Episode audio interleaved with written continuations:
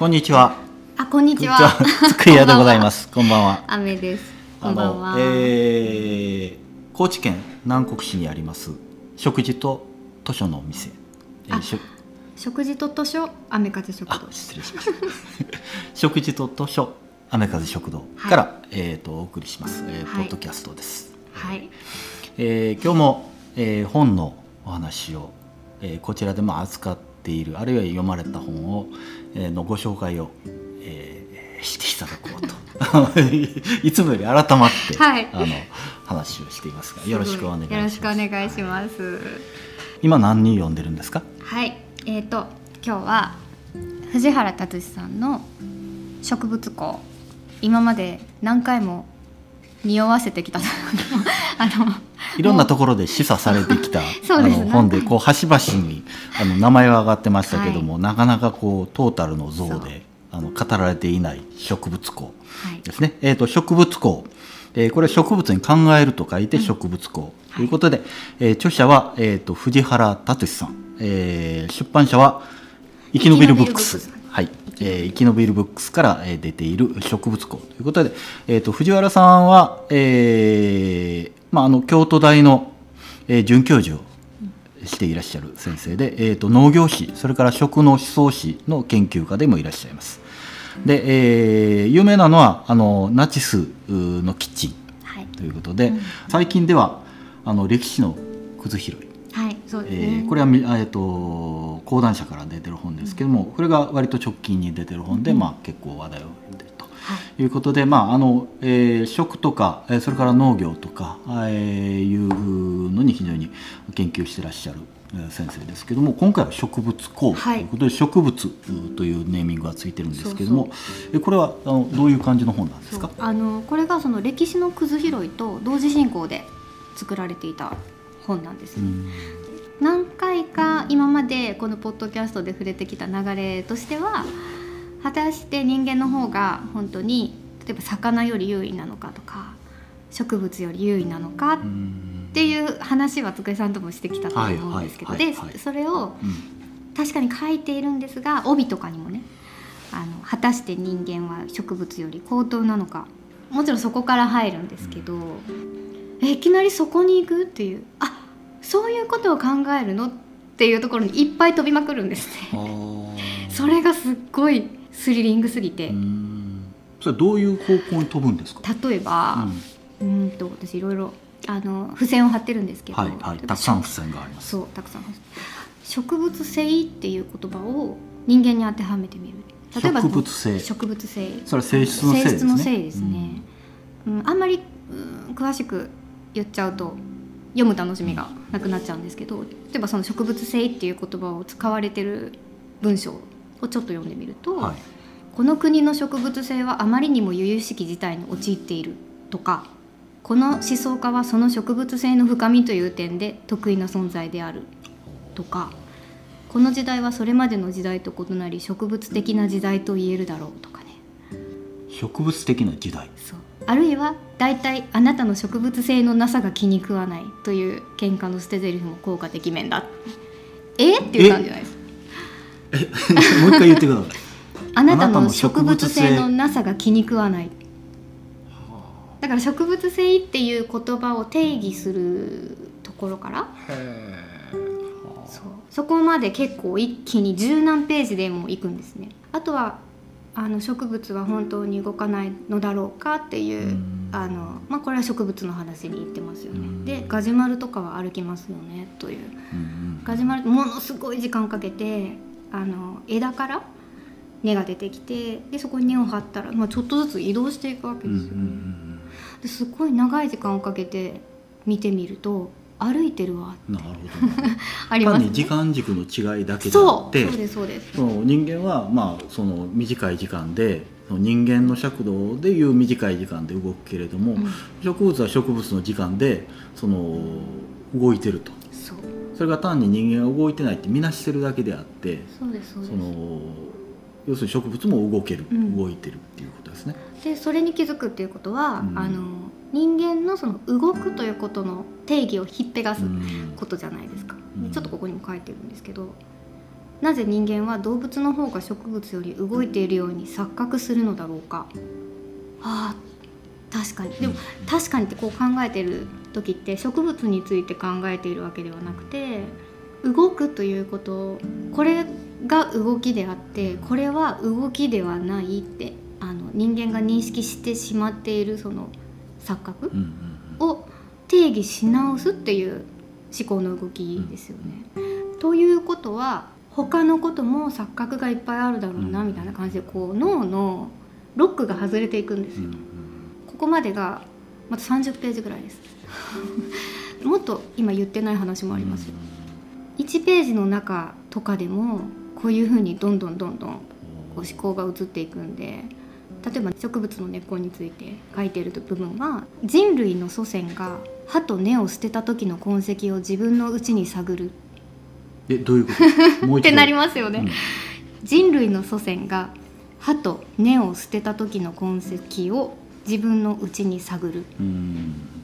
そんな思考実験によって自己を相対化してみることもこんな時代だからこそ無益ではないだろう人間の根について考えることでようやく人間は歴史の中でとりわけ現代史の中で一部の権力者たちの取引や戦争によって強制的に移動を迫られ命の危険にさらされながら故郷から離れ別の土地に根を生やそうとしてきた人たちの心の内を知るための賭場口に立てるのではないだろうか。あれ？根っこからそこに行く？っていう感じじゃないですか？あそういう根なし草の根か。出らし根ですね。そう。で、まあ、そうそういうあの根についてっていう話からあジプシーとかね。あの根なし草とかね。そういう話に飛んでったり。もう万事その調子。確かに封建社会とかでいうと土地に縛られて、うん、ある意味その根っこをこう生やしてるっていうかそのその根っこに逆に縛られてそのその場でこう移動の自由がないっていうか、うん、その動けないっていう社会ってやっぱりあった。そう言われてみるとあったねっていう感じが、あの確かにしますね。逆に言うと狩猟社会とかああいうそのなんていう自分でどんどん能動的に動いたり一定のとこにこう住まないっていうか、うん、あのいろんなところでその生きてきたっていう時は根がなくて自由だったっていうことなんですかね。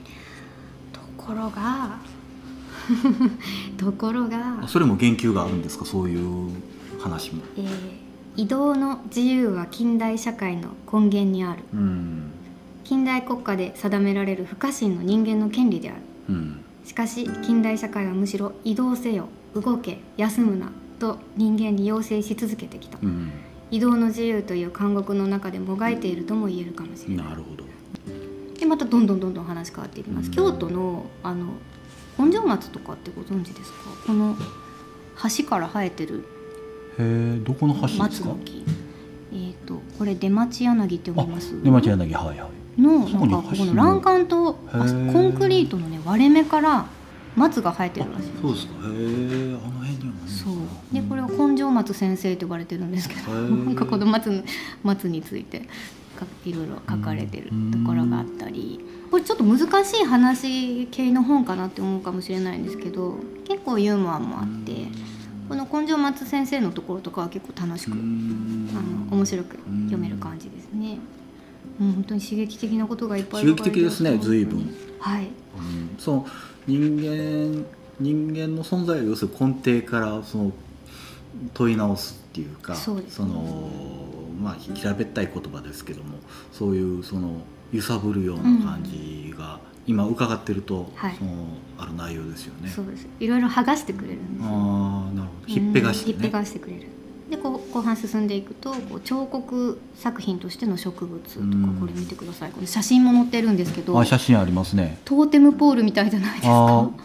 あ植物植物がまるでこれトーテムポールだったりこれはなんかこうなんていうのタワーみたいな感じですよね。そう、ね,、いう写真があの6枚ほど5枚ほど、はい、面白いですね。そうですね。こうやってあのまあ、彫刻作品としての植物みたいな項目もあるんですけど建築物としての植物とか。でそこにまた刺激的な一文があって芸術作品はいつから作るものになったのだろう削るものではなくて書く作業も削る作業だろうっていうことも一緒に書かれていてまたここで植物から離れてこう確かに作ること編集すること、うん、書く作業って確かに一回こう大きな洗い物を作っておいて、うん、そこからまあ削っていく作業ですよねとか。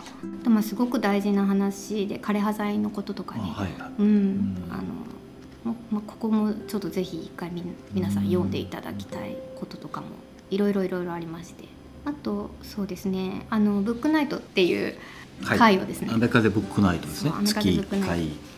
やってるんですけど、はい、哲学対話みたいなことをしてるんですけれども、はい、あのそことちょっと絡めて美味しいなと思ったポイント、はい、が最後の方にあります。うん。うん、えっ、ー、と今度種の話をされてるんですけど、はい、種もまあやっぱりただの種の話じゃないんですよね。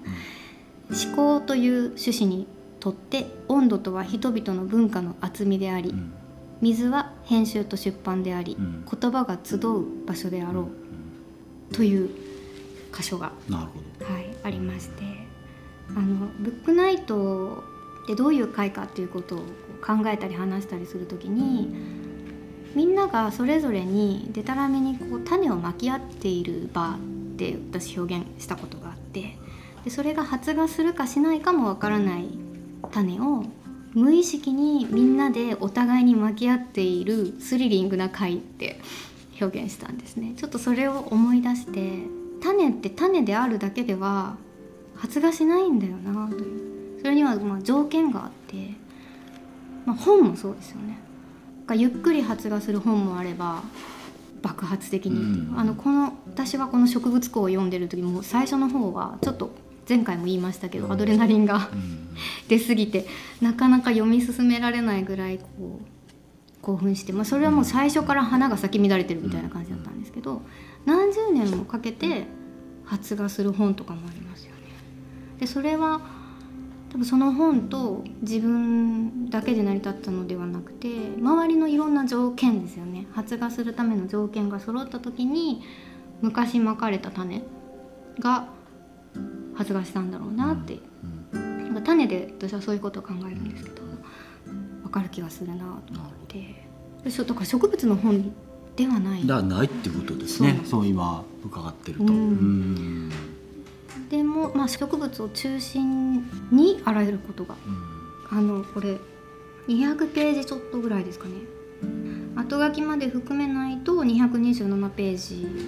でそんなに分厚い本じゃないんですけどもうすごいてんこ盛りの本で、とっても楽しかったです。これがあの2023年の一番最初に私が読了した本になります。でこれあの来週お店の方にも入荷するので。多分、えーと、このポッドキャストちょっといつ私公開できるかわからないですけど公開した時にはもう今週になってるかもしれないんですけど、えーと、1月の最終週に今1冊在庫があるんですけどさらにちょっともう 2, もう2冊ぐらい入荷しますし、はい、あのご注文もしていただけた、うん、もし売り切れだったらご注文もしていただけたらと思います。まあ、ぜひはい。思考の種をこう自分にもこう植え付けるために読みたいっていう感じの本ですね。で、ね、このあの表紙のバラの写真ですね。写真なんですけど、うん、石内美和子さんあ、なるほど。そう、あの傷の写真とかね撮ってらっしゃった写真家の方ですよね。はいはい、そう。のお写真なんです、ね、印象的すごい素敵で、ね、そうなんです。これあの飾っておいてもそうですね。うん、素敵だなと。なんか棚に並べてて、レジの真ん前の棚に並べてるのですごい目に入るんですけど、すごいあの綺麗で、そばに置いておきたい本ですね、そうですね。何とも言えないですよねこの、ただ綺麗なバラじゃないとなるほど、そんな本でした。はいわかりました、ありがとうございます、はい、えー、近々あのアメカズ食堂に入荷するということですので、はい、今一冊在庫もあります。あの、えー、さらに増えるということですので、はい、あのぜひアメカズ食堂に来ていただいて、はい、えー、実際に、えー、手に取っていただければと思います。はい、はい、どうもありがとうございました、ありがとうございました